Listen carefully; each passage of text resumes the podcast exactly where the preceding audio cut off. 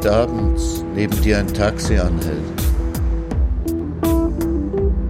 das du nicht bestellt hast, und der Fahrer die Scheibe herunterlässt und fragt, wo soll's hingehen? Dann sag, wer weiß wohin.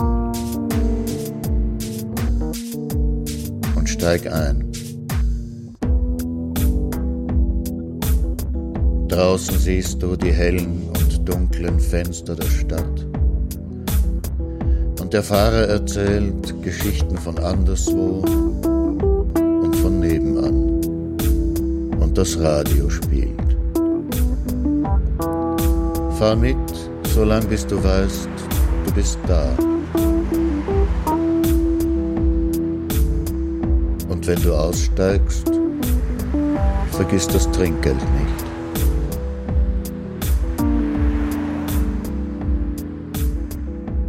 Dobry wieczór i Exemplar, bonsoir, guten Abend bei Nachttaxi. Sie hören Nachttaxi auf Radio Orange, Radio Wanderbühne, Freies Radio Salzkammergut und im Nachttaxi-Podcast auf iTunes. Ihr Taxler heißt wie immer Martin Auer. Wo soll's heute hingehen?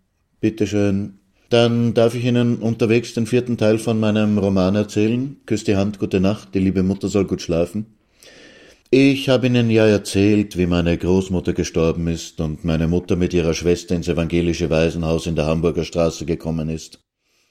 Und wie verwirrend das für meine Mutter war, im Waisenhaus der Nazi-Ideologie ausgesetzt zu sein, während in der Familie die meisten Antifaschisten waren.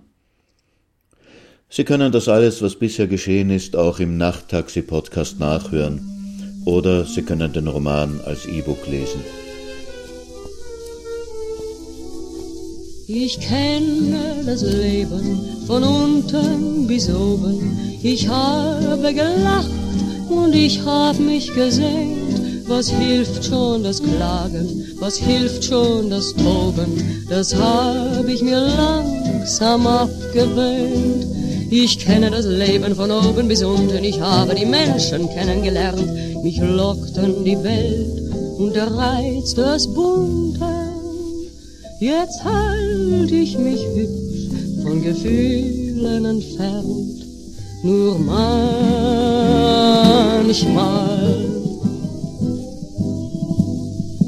wenn die Sonne hinter den Dächern versinkt, bin ich mit meiner Sehnsucht allein. Die Kühle in meine Einsamkeit dringt, kommen ins Zimmer Schatten herein. Sie starren mich an und bleiben ganz stumm, da warte ich dann und weiß nicht warum. Auf ein Wunder, das mir Licht ins Dunkel bringt, wenn die Sonne hinter den Dächern versinkt, bin ich mit meiner Sehnsucht allein.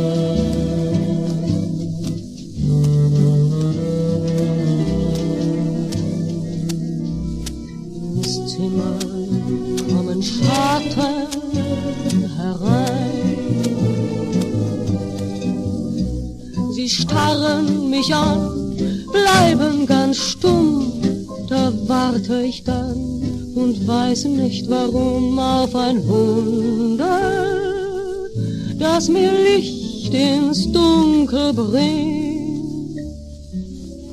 Wenn die Sonne hinter den Dächern versinkt, bin ich mit meiner Sehnsucht allein.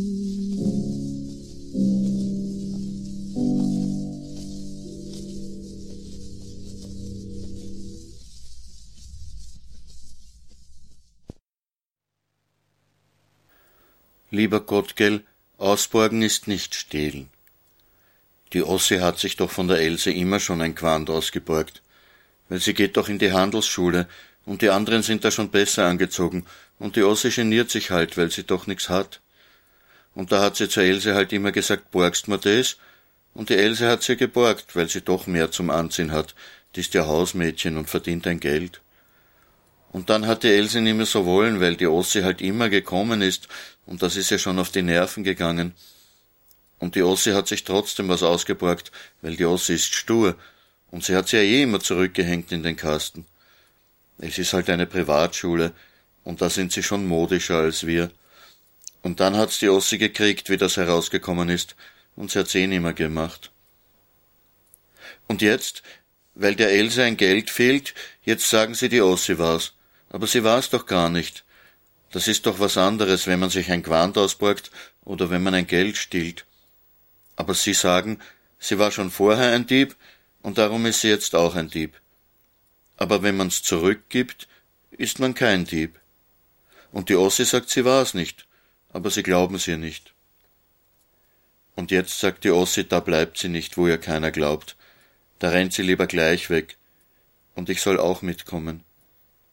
Am Sonntag werden wir's machen, lieber Gott. Da werden wir wegrennen, wenn wir zur Kirche geführt werden.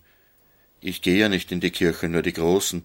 Ich gehe daneben ins Pfarrhaus zur Sonntagsschule. Wir haben schon alles ausgemacht. Die Osse wird sich aufs Schuhbandel draufsteigen, dass es aufgeht, und dann wird sie stehen bleiben, um den Schuh zu binden. Sie wird sich das einteilen, dass sie so lang braucht, bis ich bei ihr bin. Und dann nehmen wir uns bei der Hand und rennen gleich um die nächste Ecke und verschwinden. Das haben wir uns schon ausgemacht. Ich hab schon Angst, lieber Gott. Bitte mach, dass alles gut geht, weil wenn sie uns erwischen, dann kriegen wir sicher eine ganz schwere Strafe. Das Herz klopfen. Ganz ruhig gehen. Die Füße aufheben, erst den, dann den.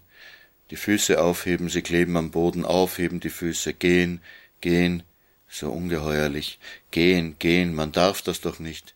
Gehen, gehen, die Strafe, die Schande, gehen, gehen. In Zweierreihen, in Zweierreihen, aufschließen, vorne halt. Ein Auto, da kommt ein Auto. Die Buben schauen, was es ist. Ein Steier, ein Benz. Und weitergehen vorne, nicht trödeln, weitergehen. Gehen, gehen, die Füße heben, die Augen schmerzen, schauen, schauen, wo ist sie denn? Wo bleibt sie denn, die große Schwester? Es wird alles gut. Hand in Hand mit ihr, davonrennen, weg und gehen, gehen. Wo bleibt sie? Wo ist sie? Wann bückt sie sich denn und bindet den Schuh? Und gehen, gehen, die Füße heben. Nicht stehen bleiben da vorne. Was ist denn? Die Sokop muss sich den Schuh zubinden. Ja, dann soll sie sich halt den Schuh zubinden, aber beeilen soll sie sich. Und gehen, gehen. Jetzt ist es soweit, jetzt wird es passieren.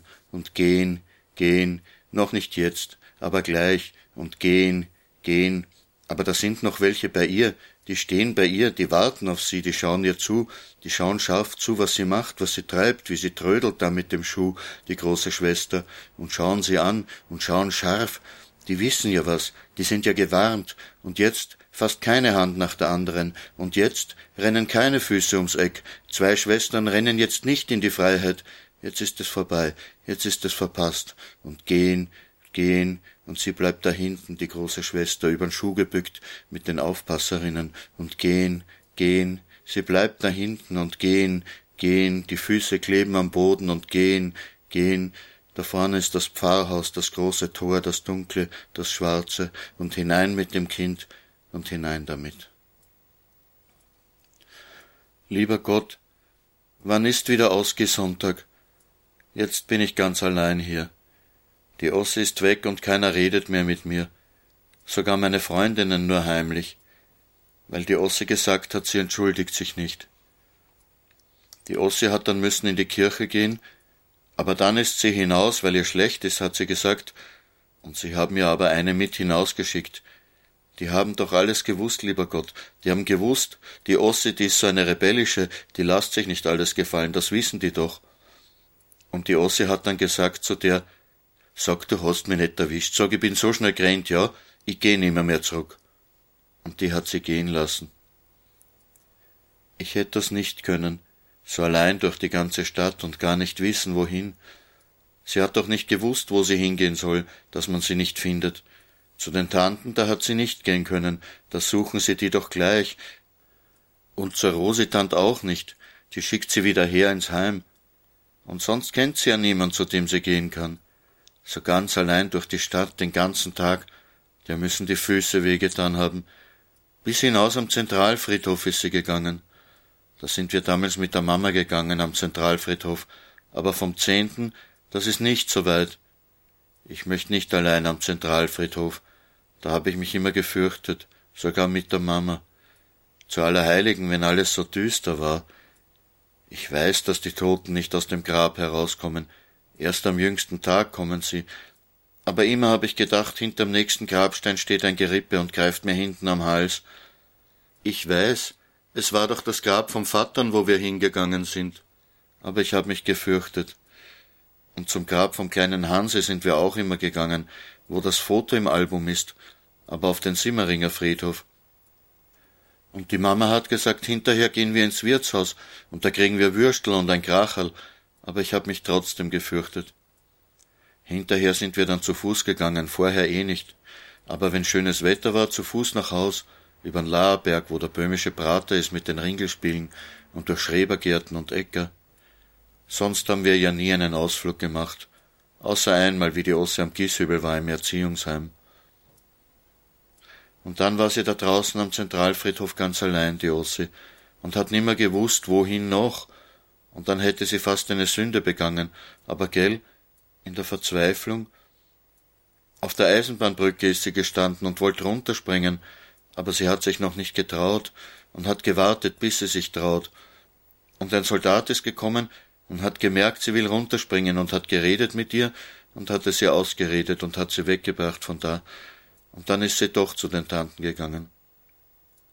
Und die Rosetant hat einen Zorn gehabt, wie sie die Ossi von den Tanten geholt hat, weil die Liebmutter hat ja gleich zu ihr den Hausmeister geschickt, dass die Osse weggerannt ist. Da hat die Liebmutter dann zur Rosetant gesagt, wie sie sie hergebracht hat, wenn sie um Verzeihung bittet, darf sie da bleiben. Aber gell, lieber Gott, die Ossi hat recht gehabt, dass sie sagt, sie bittet nicht um Verzeihung. Sie hat gesagt, ich denk gar nicht dran. Ich bin ja deswegen fortgerannt, weil ich nicht da bleiben möchte, und deswegen bitte ich auch nicht um Verzeihung. Ich habe auch nichts getan, was man mir verzeihen müsste. Da hat sie die Rosetant halt wieder mitnehmen müssen. Die Ossi kann immer alles gut sagen, was sie zu sagen hat. Ich nicht. Ich hab nie richtig sagen können, was ich will, nicht einmal zur Mama, wenn sie mich gefragt hat. Drum sag ich dir alles. Vormundschaftsgericht. Grau und braun ist alles hier, ganz so wie im Waisenhaus. Wo die Kinder verwaltet werden, ist es immer grau und braun. Die Tanten wollen ihre Madeln jetzt endlich zu sich nehmen können. Die Tanten haben doch das Kabinett, sie haben doch Platz. Bei den Tanten im Kabinett, da ist immer noch Platz für irgendjemand. Der Robert hat auch da gewohnt, der Sohn vom Robert-Onkel aus der Slowakei. So ein gescheiter Bursch war das. Jus hat er studiert. Deswegen ist er nach Wien gekommen. Und Kommunist war er schon vor 34. Der hat noch gestritten mit dem Otto-Onkel, als der noch ein Sozi war. Den Robert hat dann auch die Tuberkulose erwischt. Alle Prüfungen hat er mit Auszeichnung bestanden. Und dann, vor der Promotion, ist er gestorben. Und die Ärzte im Spital sind um sein Bett gestanden und haben auf Lateinisch darüber geredet, dass er sterben muss. Aber er hat ja so gut Lateinisch können, er hat alles verstanden. Jetzt wäre das Kabinett halt wieder einmal frei bei den Tanten. Da könnten sie doch die Madeln zu sich nehmen. Aber die Rosetant will nicht. Da muss man zum Vormundschaftsgericht, und da muss man jetzt warten in dem Grau und Braun. Der Vater hat doch einmal einen bunten Garten gemacht für die Kinder. Der Vater hat doch einmal gesagt, Kinder müssen eine gesunde Luft haben und bunte Farben und Platz und viel Himmel. Und jetzt muss man da sitzen in dem Grau und Braun und warten, ob die Tanten einen wegholen dürfen aus dem Waisenhaus, wo es so grau ist und braun wie hier, und wo Kinder geschlagen werden dürfen, trotz dem, was der Vater einmal gesagt hat. Der Vater, der lebt halt nimmer, und wer nicht lebt, kann einem nicht helfen. Die Rosetant will nicht. Die Rosetant will die Kinder nicht hergeben, vielleicht weil sie nie was hergeben will. Gern haben kann nicht der Grund sein. Die Tanten sagen, die Kinder brauchen ein Zuhause, und das können sie ihnen geben. Sie haben ja die Wohnung in der Buchengasse, Zimmer, Kuchel, Kabinett, da ist Platz genug. Früher waren sie da zu zehnt, Vater, Mutter und die acht Kinder. In der Nacht sind Matratzen ausgebreitet worden in der ganzen Wohnung. Da wird doch jetzt Platz genug sein für die zwei Madeln, das wär doch gelacht. Die können die Mädchen aber gar nicht erhalten, sagt die Rosetant, die haben doch nur die Arbeitslose, und außerdem bitte sind das Kommunisten, für die Erziehung ist das nicht das Richtige. Da ist es ganz still im Verhandlungszimmer. Da hört man sie alle atmen, um Himmels willen, wenn der Richter jetzt nur nicht. Der Richter schaut einmal kurz auf von den Akten, schaut kurz diese Frau an, die sich jetzt vielleicht auch schon schämt, die auf einmal den Mund hält, verlegen schon, aber trotzig auch, und die Achseln zuckt, na ja, wenn's doch wahr ist. Und dann hat er gar nichts gehört, der Richter, hat nicht einmal hingeschaut zu den Tanten, was sie denn dazu sagen, ob das denn wahr ist, nein, gar nicht hingeschaut hat er, nicht nachgefragt. Nur nach dem Einkommen fragt er jetzt, und wie lang sie die Arbeitslose schon kriegen, und meint, sie werden ja jetzt wohl bald Arbeit finden. Und dann wieder kommt die Rosetant und hat eine ganze Liste, hat alles zusammengerechnet, was sie ausgegeben hat für die Kinder, zum Begräbnis der Mutter die schwarzen Kleider und die schwarzen Strümpfe und die goldene Uhr für die Osse zur Konfirmation, und der Trude hat sie gar Schuhe anmessen lassen, wie allen in der Familie, richtige Lederschuhe, da ist der Schuster ins Waisenhaus gekommen und hat den Mädeln Maß genommen, und noch dies und das, vom Essen will sie gar nicht reden, das die Kinder gekriegt haben bei ihr jeden Monat. Da sagt der Richter aber jetzt nein. Sie können nicht Schulden laden auf unmündige Kinder, und wenn Sie etwas gegeben haben, dann haben Sie das freiwillig gemacht, da gibt es kein Zurückfordern. Die Rosetant ist zäh im Verhandeln. Eine Sache der Ehre ist ja das. Aber zäh sind die Tanten auch. Es sind ja die Kinder von ihrem Kobi, vom großen Bruder, um die es ihnen geht. Die Hildertant weiß, man muss einen Mann vorausschicken, das schaut besser aus. Und so wird halt der Otto-Onkel jetzt doch der Vormund, und die Tanten kriegen das Pflegerecht und können die Kinder zu sich holen. Nur erst noch die Fürsorge. Die hat auch noch ein Wörterl zu reden. Die Fürsorge muss sich die Kinder noch anschauen. Der Fürsorgerin muss man brav antworten, auf alle Fragen, die sie stellt. Auch wenn sie dasselbe fragt wie der Herr Vormundschaftsrichter früher. Die Frau Fürsorgerin kennt sich aus mit Kindern, die weiß, was für Kinder gut ist und was nicht. Die Frau Fürsorgerin entscheidet, auch wenn man einen Vormund hat, auch wenn man Tanten hat, die sich um einen kümmern, da muss man erzählen, wie es einem geht, ob man gesund ist und wovor man sich fürchtet, warum man ein Gipsmieder tragen muss und ob man schon die Regel kriegt. Die Fürsorgerin weiß, dass Kinder Freundlichkeit brauchen und Zuwendung. Die Fürsorgerin weiß auch, dass Kinder frische Luft und Bewegung brauchen. Und die Tanten haben doch nur die finstere Wohnung im Parterre. Und die Frau Fürsorgerin fällt ihr kluges Urteil. Das Kind ist seelisch niedergedrückt, man sollte sie schon zu Verwandten geben.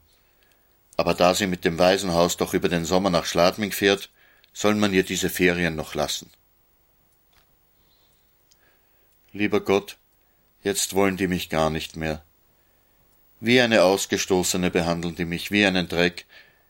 Die Fräulein schauen mich an, wie wenn sie mich gar nicht sehen täten, und die Kinder dürfen nicht mit mir reden. Auf alle Wanderungen gehe ich immer, mit dem schweren Gips bis zum dritten See und immer ganz allein. Und das Singen ist auch nicht mehr schön. Freut euch des Lebens, Großmutter wird mit der Sense rasiert. Freut euch vergebens, zwei Knaben gingen durch das Korn, der eine hinten, der andere vorn. Am tiefen Meeresgrunde schwamm zwei, drei, vier, pst, ta, tiralala, ein alter Haarung, fett und stramm, zwei, drei, vier, fünf, sechs, sieben, acht, neun, zehn, Bub, König, Ass, Bumm. Nun Tambour stramm, das Fell gerührt, der Führer sagt, es wird marschiert, er selbst ist er's von Feind uns führt. Vorwärts, vorwärts, es waren einmal drei Juden, es waren einmal drei Juden, Ju, Ju, Ju, Ju, Juden, denn es waren einmal drei Juden. 21, 22, 3, 4, 5, 6, 27, 28, 29, das ist der bayerische Marschjuchi, ein Heil dem deutschen Walde, zu dem wir uns gesellt. Es ging durch Berg und Halde, sie war das allerschönste Kind, das man in Polen findet. Aber nein, aber nein, sprach sie, ein Stacheldraht, ein Stacheldraht, das ist ein Draht, der Stacheln hat. Und wenn er keine Stacheln hat, dann ist er auch kein Stacheldraht, ein Stacheldraht, ein Stacheldraht, das ist ein Draht, der stumpf sind, stumpf sind um ein Vergnügen, stumpf sind, stumpf sind um eine Lust. Gibt's keinen Stumpfsinn, gibt's kein Vergnügen, gibt's keinen Stumpfsinn, hat sich Pferd für Beinen, an jedem Ecken einen, bindt sich antik Schreck um Leib, dass sich Dreck zusammen bleibt. Soldaten sind ein lustig Volk, sie sind bald hier, bald dort, und haben sie genug geküsst, dann ziehen sie wieder fort. Hier im Waisenhaus werden die Kinder nicht wie Menschen behandelt. Was kann ich denn dafür, dass meine Schwester davongelaufen ist? Ich bin ja nicht mitgegangen, und trotzdem werde ich jetzt bestraft. Das finde ich eine Ungerechtigkeit. Aber sie hat recht gehabt, dass sie weggelaufen ist, und dass sie nicht um Verzeihung gebeten hat, da hat sie auch recht gehabt. Es ist viel zu streng hier, und man soll die Kinder auch nicht schlagen. Die Ferro, die kriegt es dauernd mit dem Pracker, dabei ist sie nicht wirklich schlimm. Sie hat nur eine Mutter, die nach Amerika gegangen ist und sie hier gelassen hat, und sie sagt, sie wird sie holen, aber sie holt sie nicht. Da muss man doch verstehen, dass sie da traurig ist und vielleicht deswegen nicht so gut lernen kann. Aber vom Hauen wird sie nur noch bockiger. Und wenn eine nicht essen will, soll man ihr nicht das Essen hineinstopfen, das ihr graust, oder gar das Erbrochene, die will das doch dann nie wieder anrühren, so eine Speise. Und wenn einer schlecht wird, so ist das doch keine böse Tat, sondern wie krank sein. Und dann soll man uns mehr spielen lassen und nicht immer nur lernen und Hausarbeit machen. Und auch wenn einer ins Bett macht, soll man sie nicht hauen. Da kann doch keiner was dafür, das weiß man doch nicht, wenn man schläft. Die Fräulein glauben vielleicht, dass man das ihnen zu Fleiß macht, aber das ist nicht so. Das passiert einfach, und man kann nichts dafür, und darum soll man auch nicht dafür gestraft werden. Die Fräuleins und die Liebmutter haben uns nicht wirklich gern. Die kommandieren uns nur herum, als wenn wir Verbrecher wären, die eingesperrt sind. In einem Waisenhaus sollte man doch lieb sein zu den Kindern, weil die doch sowieso niemand haben. Ich bin schon froh, wenn ich bald herauskomme aus dem Waisenhaus zu meinen Tanten und zu meiner Schwester, denn das ist meine Familie, und die werden mich gern haben und nicht so gemein sein wie die hier im Waisenhaus. Lieber Gott, Heute hat es ein Theater gegeben. Ich habe doch etwas in mein Heft geschrieben, was ich von dem Waisenhaus halte und von der ganzen Bagage. Und dann habe ich es liegen lassen. Aber absichtlich. Weil sagen hätte ich mich das nie getraut. Und die Zierer hat es den Fräulein gebracht. Ich hab so eine Angst gehabt. Und die Liebmutter hat in dem Heft geblättert und gesagt, Hast du das geschrieben? Ich hab nur nicken können und dann hat sie mir das Heft um die Ohren gehaut. Aber wenigstens weiß sie es jetzt. Und nächste Woche sind die Ferien aus. Lieber Gott, gestern habe ich wieder ins Bett gemacht. Ich bin aufgewacht und das Bett war feucht. Da habe ich gedacht, ach, wenn das nur schon die Regel wäre, vielleicht habe ich die Regel gekriegt. Wenn es Blut ist, kann ich nichts dafür beim ersten Mal. Aber es war nur Bische. Da habe ich wieder Ohrfeigen gekriegt. Aber zum letzten Mal. Morgen fahren wir nach Haus. Wirklich nach Haus. Nicht mehr ins Waisenhaus. Vielleicht komme ich dann nie wieder hierher. Vielleicht bleibe ich dann immer in der Stadt. Dabei sehe ich die Berge so gern. Und in dem Schneegebirge, ich kann mich erinnern im Erholungsheim, da fließt ein Brünnlein kalt. Da habe ich mich einmal verirrt. In Chaguns war das in Vorarlberg, im Sommer, bevor ich in die Schule gekommen bin. Da sind wir spazieren gegangen, und da war ein Feld voller großer, schöner Margariten. Ich hätte am liebsten bei der Wiese bleiben wollen und bei den Margariten. Das hat mir so gut gefallen. Und einmal waren wir im Wald an der Ill, die wird ja später ein größerer Fluss, aber die war dort noch so ein breiteres Bacherl. Da sind beim Wasser so wunderschöne gelbe Rosen gewachsen. Es waren aber keine Rosen, es waren Trollblumen, die sind so wie Rosen, so gelbe Kugeln. Das war mein erster Wald, der erste Wald, den ich gesehen habe. Und ich hab so vor mich hingeträumt und hab nicht geschaut, was mit den anderen ist. Und wer das Brünnlein trinket, und wer das Brünnlein trinket. Und auf einmal sind sie heimgegangen und haben abgezählt, und dann hat wer gefehlt. Dann sind sie mich suchen gegangen. Und erst wie sie mich gefunden haben, habe ich gemerkt, dass ich verloren war. Und wer das Brünnlein trinket, wird jung und nie mehr alt, wird jung und nie mehr alt. Ich hab daraus getrunken, so manchen kühlen Trunk. Ich bin nicht alt geworden, ich bin nicht alt geworden, ich bin noch allzeit jung, ich bin noch allzeit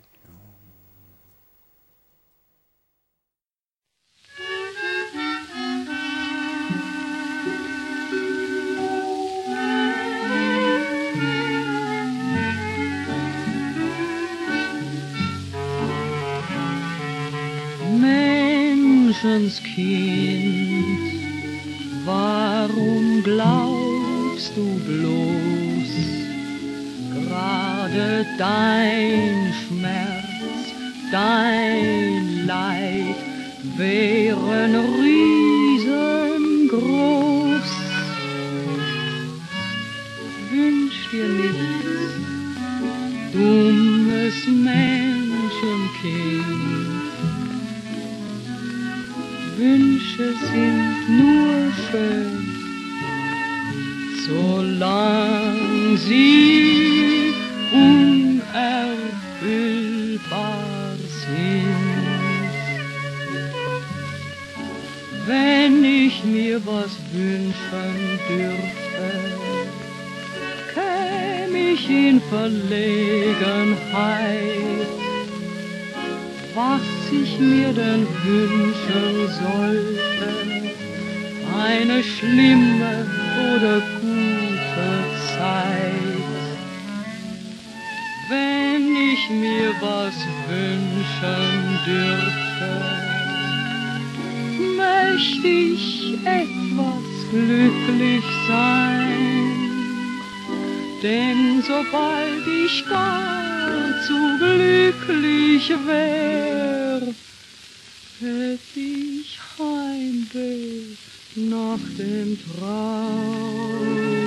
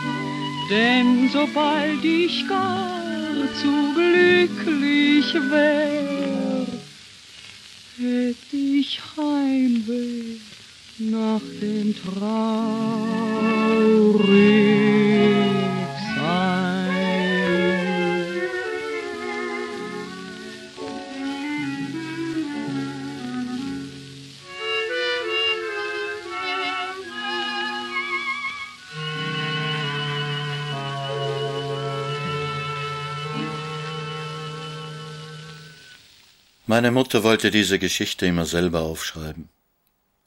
Sie hat sich nie dazu aufgerafft. Über Entwürfe zu einem Vorwort ist sie nie hinausgelangt, so wie früher ihr Vater. So schreibe ich jetzt an ihrer Stadt. Vor mir habe ich die Abschrift der Tonbänder, auf denen ich ihre Erzählungen aufgenommen habe. Ich habe Bücher über die Zeit, Kopien von Zeitungen aus der Zeit. Ich habe Liederbücher aus der Zeit und finde darin die Lieder wieder, die meine Mutter mir vorgesungen hat. So versuche ich ein Leben zu rekonstruieren. Manche Absätze habe ich wörtlich aus den Erzählungen meiner Mutter übernommen, manches ergänze ich aus der Erinnerung an frühere Erzählungen, aus meiner eigenen Erinnerung an Personen, die ich selbst noch kennengelernt habe, die Hildertant, die Wikitant, den Otto-Onkel. Was ich niederschreibe, soll für alle verständlich sein. Und doch schreibe ich gleichzeitig ein Buch, das nur mich betrifft, ein Buch, in dem ich etwas über mich selbst erfahre. Ein Buch, das niemand sonst etwas angeht. Es ist dasselbe Buch, bestehend aus denselben Wörtern, und doch erzählt es mir etwas ganz anderes als allen anderen. Anders kann es auch gar nicht sein.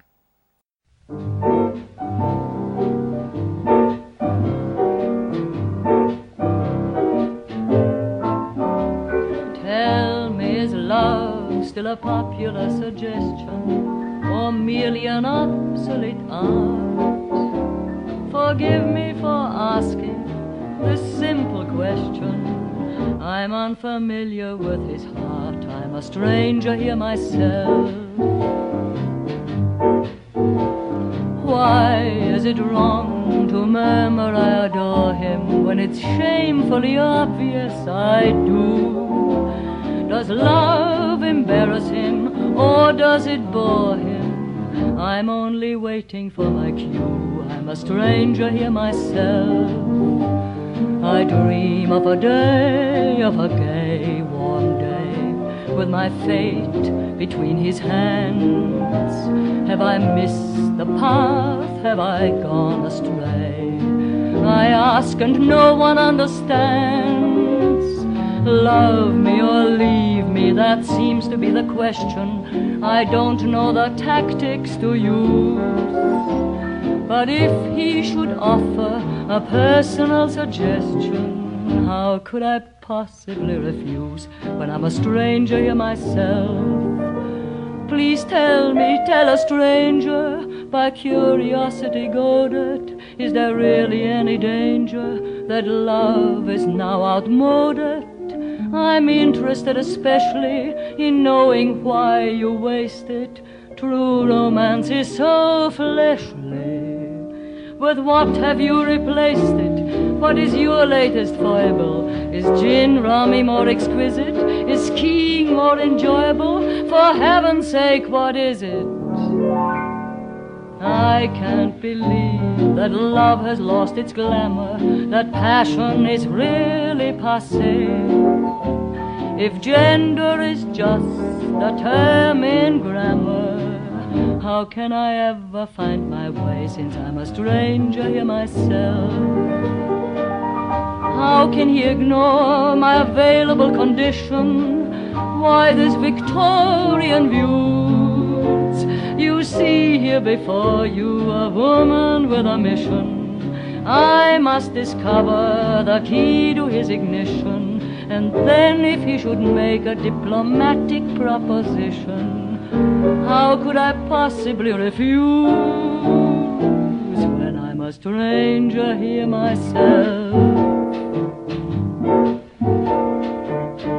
When I'm a stranger here myself. Irgendwann hört die kleine Trude auf, abends vorm Einschlafen mit dem lieben Gott zu reden. Man redet mit dem lieben Gott nicht über seine Zweifel, man sagt zum lieben Gott nicht, also gibt es dich jetzt oder gibt es dich nicht. Jedenfalls nicht öfter als ein, zweimal. Wenn er dann nicht antwortet, bleibt man mit sich alleine. Die Trude macht auch nicht mehr ins Bett. Nie mehr. Warum denn auch? Dafür gibt's keinen Grund mehr. Aber wie geht es weiter?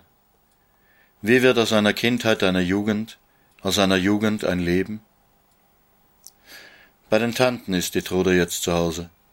Und bei der Ossi, der Schwester. Da kann man sich schon einrichten. Die Tanten schlafen im Zimmer, die Mädeln im Kabinett. Es gibt zwar jetzt die Eintopfsonntage und man muss wirklich Eintopf kochen, denn der Blockwart geht herum und schnofelt, ob's nicht wo nach Schnitzel riecht. Und es gibt die Winterhilfe, für die man spenden muss, sonst ist man gleich ein Volksschädling. Aber die Tanten haben jetzt wieder Arbeit. Bei der Straßenbahn. Alle kriegen jetzt wieder Arbeit. Fast alle jedenfalls. Nach so langer Zeit. Eigentlich seit sich die Trude erinnern kann, ist das die ständige Drohung gewesen, das Gespenst, das die einen erwischt, die anderen noch verschont, aber immer jeden über die Schulter geschaut hat. Arbeitslosigkeit. 29 hat das begonnen, sagen die Tanten, in dem Jahr, wo der Kobi gestorben ist, der Jakob, der Vater von der Trude. Das ist schon fast zehn Jahre her, und so lange sind manche schon ohne Arbeit, ohne Verdienst. Aber jetzt wird sich das ändern, ja, jetzt geht's wieder aufwärts. Die Trude geht erst in die zweite Klasse, Hauptschule natürlich, aber das begreift sie schon. Arbeit haben, das heißt nicht nur den Lohn kriegen, das nötige Geld zum Leben verdienen. Arbeiter sein, das ist etwas. Der Vater war ein Arbeiter. Auch wenn er zu krank war und von der Rente gelebt hat, aber immer wenn es ihm gut genug gegangen ist, ist er arbeiten gegangen. Weil er stolz darauf war, ein Arbeiter zu sein. Denn wer macht denn das alles rundherum? Wer macht diese Welt, in der die Menschen leben? Wer hat die Städte gebaut mit ihren Häusern, ihren Straßen und Brücken? Wer hat die Schienenstränge gelegt und die Lokomotiven gebaut Wer macht die Kleider und Schuhe? Wer lenkt die Lastwagen, die sie in die Geschäfte bringen? Wer gräbt das Eisen aus der Erde, die Kohle, das Erdöl? Die Arbeiter. Die Bauern pflanzen das Korn und füttern das Vieh, sorgen fürs Essen. Aber wer schmiedet ihre Sensen, baut ihre Traktoren? Die Arbeiter. Darum ist es gut, Arbeiter zu sein.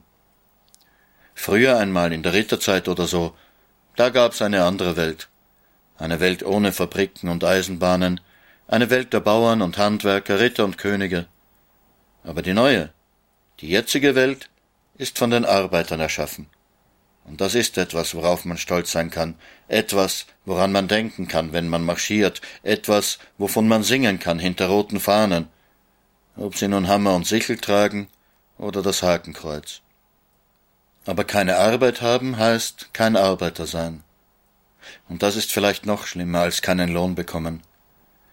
Langsam verwandelt sich der Arbeiter in einen Arbeitslosen, in einen Ausgesteuerten, einen, der nicht mehr dazugehört, für den keine Hoffnung mehr ist, einen Eckensteher, einen Außenseiter, einen Überflüssigen.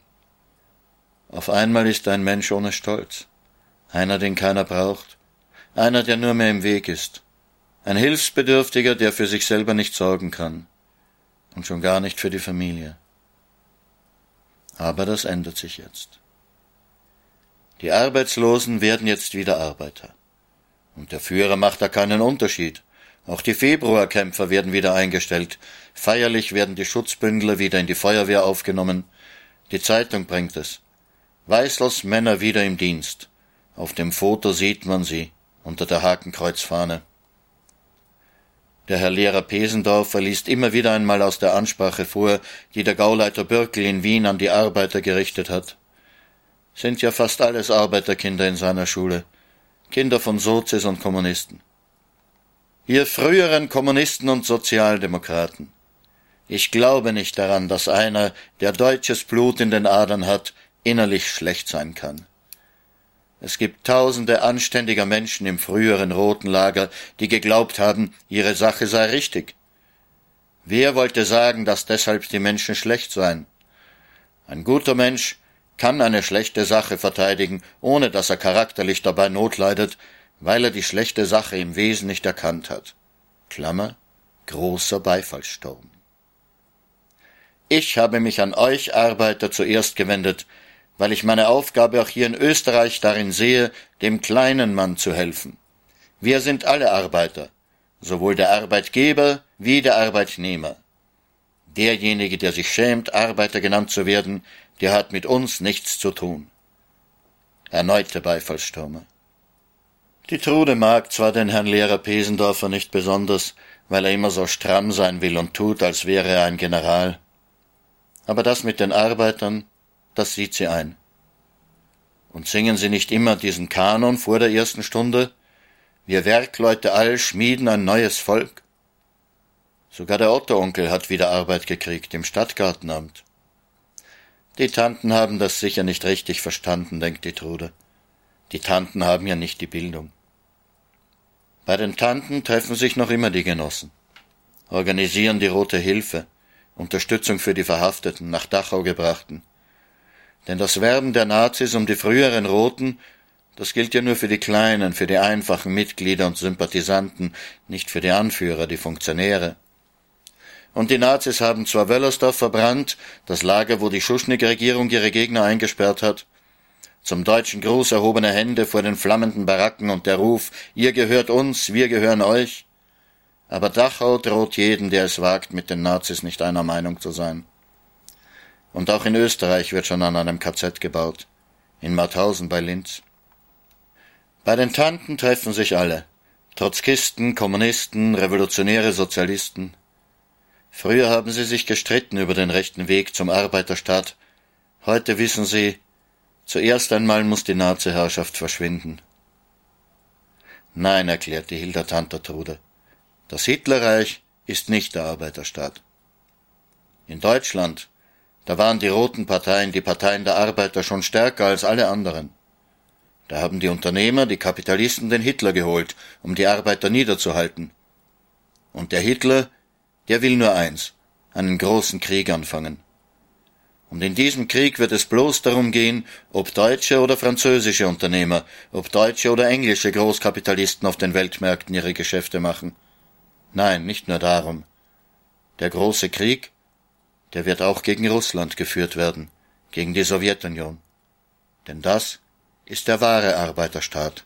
Nur dort sind die Arbeiter wirklich frei. Arbeit haben wir wieder, sagt der Otto Onkel. Aber was kriegen wir denn bezahlt dafür? So wenig wie eh und je. Und dürfen nicht einmal laut sagen, es ist ungerecht. Wer nur das Wort Streik sagt, kann sich schon sein Grab aussuchen. Erholungsheime lässt er uns bauen, Führer. Ihr werdet sehen, bald sind das Lazarette. Autowerke lässt er bauen, der Führer. Einen Volkswagen soll jeder kriegen. Ihr werdet sehen, was dort herauskommt, sind Militärfahrzeuge. Und mit was bezahlt er das alles? Mit Geld, das ihm die Banken borgen müssen. Glaubt ihr, er wird es zurückgeben? Wenn er den Krieg verliert, werden es wieder all die kleinen Leute bezahlen, die das Geld von ihren Sparbücheln nicht mehr zurückkriegen. Und die Wikitant schimpft auf die Piefke, die plötzlich aus dem Reich in das angeschlossene Österreich strömen und hier die Geschäfte leer kaufen. Ja, unser eins kann sich keinen gescheiten Wintermantel leisten und die kommen zu uns Pelzmäntel einkaufen, weil bei ihnen schon längst nur mehr Uniformen geschneidert werden. Als die deutschen Truppen im Sudetenland einmarschieren, Österreicher sind schon dabei, ist das für die Genossen die nächste Bestätigung ihrer Voraussagen. Aber die Trude denkt sich, warum? Es ist doch kein Schuss gefallen. Es ist doch kein Krieg gewesen. Dort leben doch wirklich Deutsche. Die Großmutter ist ja von da. Warum soll das denn den Tschechen gehören, das Land? Nein, das ist sicher ganz in Ordnung. Der kleine Otto meint das auch, der Sohn vom Robert-Onkel aus der Slowakei. Der kleine Otto ist schon klein, aber doch nicht so. Er heißt nur so, damit man ihn nicht mit dem Otto-Onkel verwechselt. Der kleine Otto ist aus seinem Heimatdorf, das jetzt auch zum Reich gehört, nach Wien gekommen, um sich eine Arbeit zu suchen. Bei Ihnen zu Hause sind Sie auch alles Deutsche. In der Zips, so heißt die Gegend, da reden Sie Deutsch. Rundherum sind Slowaken. Und in der Zips sind sie auch fast alle für die Nazi. Jedenfalls haben sie die Wehrmacht mit Jubel begrüßt. Sie sind zwar immer ausgekommen mit den Tschechen und Slowaken, aber es ist halt doch was anderes, ein Deutscher zu sein im Deutschen Reich, als in einem Land, wo die anderen die Mehrheit sind. Und wo wohnt er jetzt, der kleine Otto? Natürlich bei den Tanten im Kabinett. Jedenfalls vorläufig, bis er was eigenes gefunden hat. Sein Bruder, der Robert, hat ja auch da gewohnt, bis er gestorben ist. Da rückt man halt ein bissel zusammen. Nur das mit den Juden, das gibt der Trude zu denken. Das kann sie noch immer nicht verstehen. Ja, das war also ein Jude, der den deutschen Gesandten da umgebracht hat in Paris. Oder war es gar nicht der Gesandte, nur ein Angestellter? Aber deswegen sind doch nicht alle Juden schlecht. Es gibt doch überall Mörder bei allen Völkern. Darf man deswegen Menschen jagen, die nie jemandem was getan haben? Ihnen ihre Tempel anzünden, ihre Geschäfte zerstören? Ist das wirklich wahr, dass sie an manchen Orten die Juden zusammengetrieben und durch ihre brennenden Tempel gejagt haben? Bei der einen Tür rein, bei der anderen raus und gelacht dazu? Das kann doch gar nicht wahr sein. Und wenn es wahr ist, traut sich denn niemand es dem Führer zu sagen? Der Weinwurm, der Kreisler, muss sein Geschäft verkaufen. Schnell muss es gehen. Und der Herr Siegmet soll es ziemlich billig bekommen haben. Nach Amerika will er der Weinwurm schnell, solange noch Zeit ist. Schau, sagte Hildertant, schau die vielen neuen Möbelwagen. Die Spediteure machen jetzt das große Geschäft. Überall werden da Wohnungen frei und neue Leute ziehen ein. Ja, viele ziehen da ein in die Wohnungen, die da frei werden. Schöne große Wohnungen und auch kleine kümmerliche. Viele ziehen da ein. Aber manche, die vorübergehen, schauen hinauf und sagen, da oben die Wohnung, die wird jetzt auch frei. Das kann kein Glück bringen. Ich möchte in so einer Wohnung nicht wohnen. Als die Wehrmacht in Prag einmarschiert, ist es noch immer kein Krieg, wird nicht geschossen. Na, sagt der Otto Onkel, welche Deutschen hat er denn jetzt ins Reich heimgeholt? Und er erzählt den Witz, der überall umgeht und der einen gleich in die Keller der Gestapo bringen kann. Führerrede im Jahr 1949. Nachdem nun Neuseeland, Japan, Andorra und der Kongo heim ins Reich gekehrt sind, erhebe ich keinerlei territoriale Ansprüche mehr an Europa. Der Otto-Onkel kann das rollende R des Führers gut nachmachen. Die Genossen von der Roten Hilfe wissen, jetzt geht es gegen den Arbeiterstaat, gegen die Sowjetunion. Da kommt eine Nachricht, die die Genossen noch mehr verwirrt als die kleine Trude. Na, das kann er nicht machen, sagt der Otto-Onkel verzweifelt. Komm, er wird wissen, was er tut, sagt die Hildertand unsicher. Und die Trotzkisten und die Sozialisten sagen, da habt ihr ihn, euren großen Führer der Arbeiterklasse. Es ist schwer zu verdauen für die Genossen. Stalin, der Führer des Arbeiterstaats, hat mit Hitler, dem Erbfeind der Arbeiterklasse, einen Pakt geschlossen, einen Pakt, einander nicht anzugreifen. Er braucht eben noch Zeit, sagen die Kommunisten. Die Sowjetunion muss sich erst rüsten für den Krieg gegen Hitler. Er ist ein Verräter, sagen die Trotzkisten. Er gibt Hitler freie Hand gegen Polen und holt sich dafür Lettland und Finnland. Das ist keine revolutionäre Politik, das ist Machtpolitik. Nein, sagen die Kommunisten. Frankreich und England sind schuld. Er wollte sich ja mit ihnen verbünden, aber sie haben das Bündnis abgelehnt. So ist ihm nichts anderes übrig geblieben. Diktatoren halten eben zusammen, sagen die Sozialisten. Aber niedergedrückt sind sie alle. Und dann beginnt der Krieg wirklich. Diedel, diedel, dumm, diedel, diedel, dai, das ist meine Lieblingsmelodie. Diedel, dumm, dumm, diedel, diedel, dai, ob spät oder früh. Diedel, diedel, dumm, dai, hat das dumme Wort doch keinen Sinn. Diedel, diedel, dumm, diedel, diedel, dai, es liegt was darin. Ein bisschen Frohsinn muss ja schließlich dabei sein. Wenn ich vergnügt bin, stimmen alle mit ein. Diedel, diedel, dumm, diedel, diedel, dai, das ist meine Lieblingsmelodie. Diedel, diedel, dumm, diedel, diedel, dai, ob spät oder früh.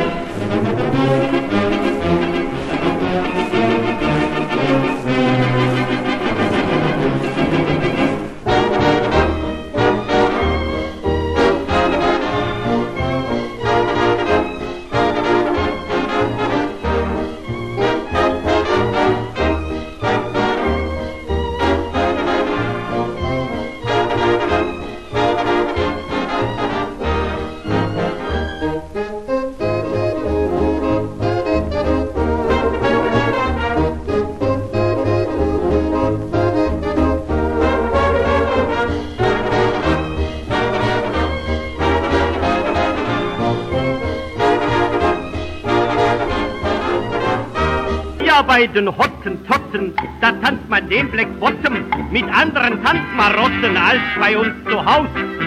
Du darfst die schwarzen Puppen beim Tanzen nicht betuppen, sonst macht der Häuptling gleich aus dir einen Heringsschmaus. Mädchen, weine nicht, sei nicht so traurig, macht deinem Grenadier das Herz nicht schwer. Denn dieser Feldzug ist bald vorüber, ist dir die Träne nicht mehr. Hemd und Socken und mit geölten Locken, am Bauch Bananenglocken springt man her und hin. Und wie die Hottentotten, so tanzen den Black Bottom die sehr geehrten Damen bald auch in Berlin. Ja, mit Herz und Mann, ja, mit Herz und Mann, fürs Vaterland. Ja, mit Herz und Mann, ja, mit Herz und Mann, fürs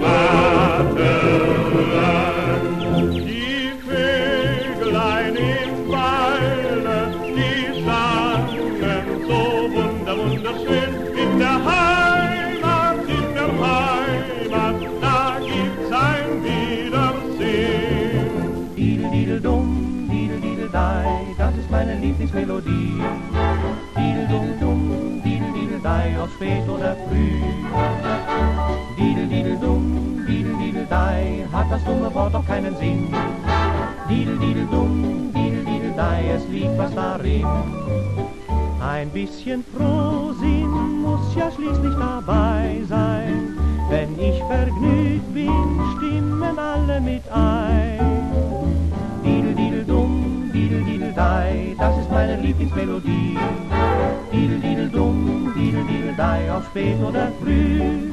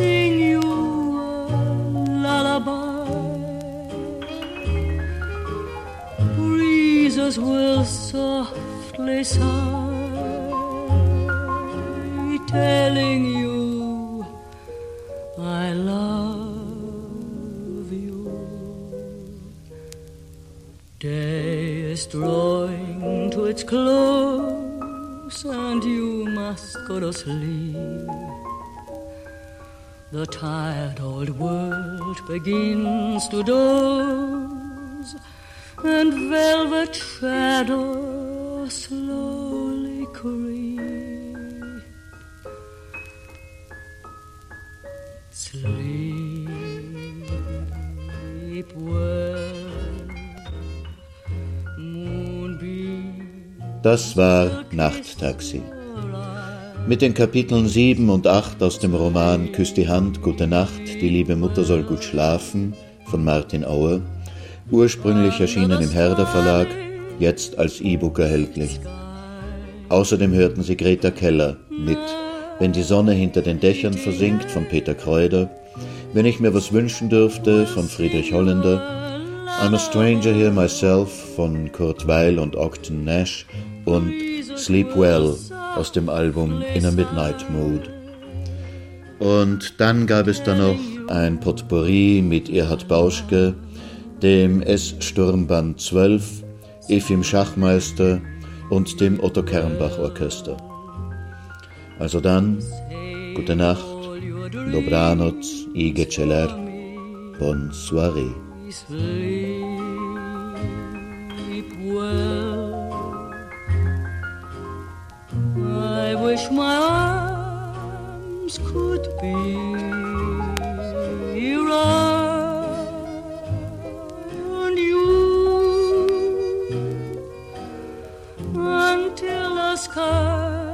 Skies grow bright.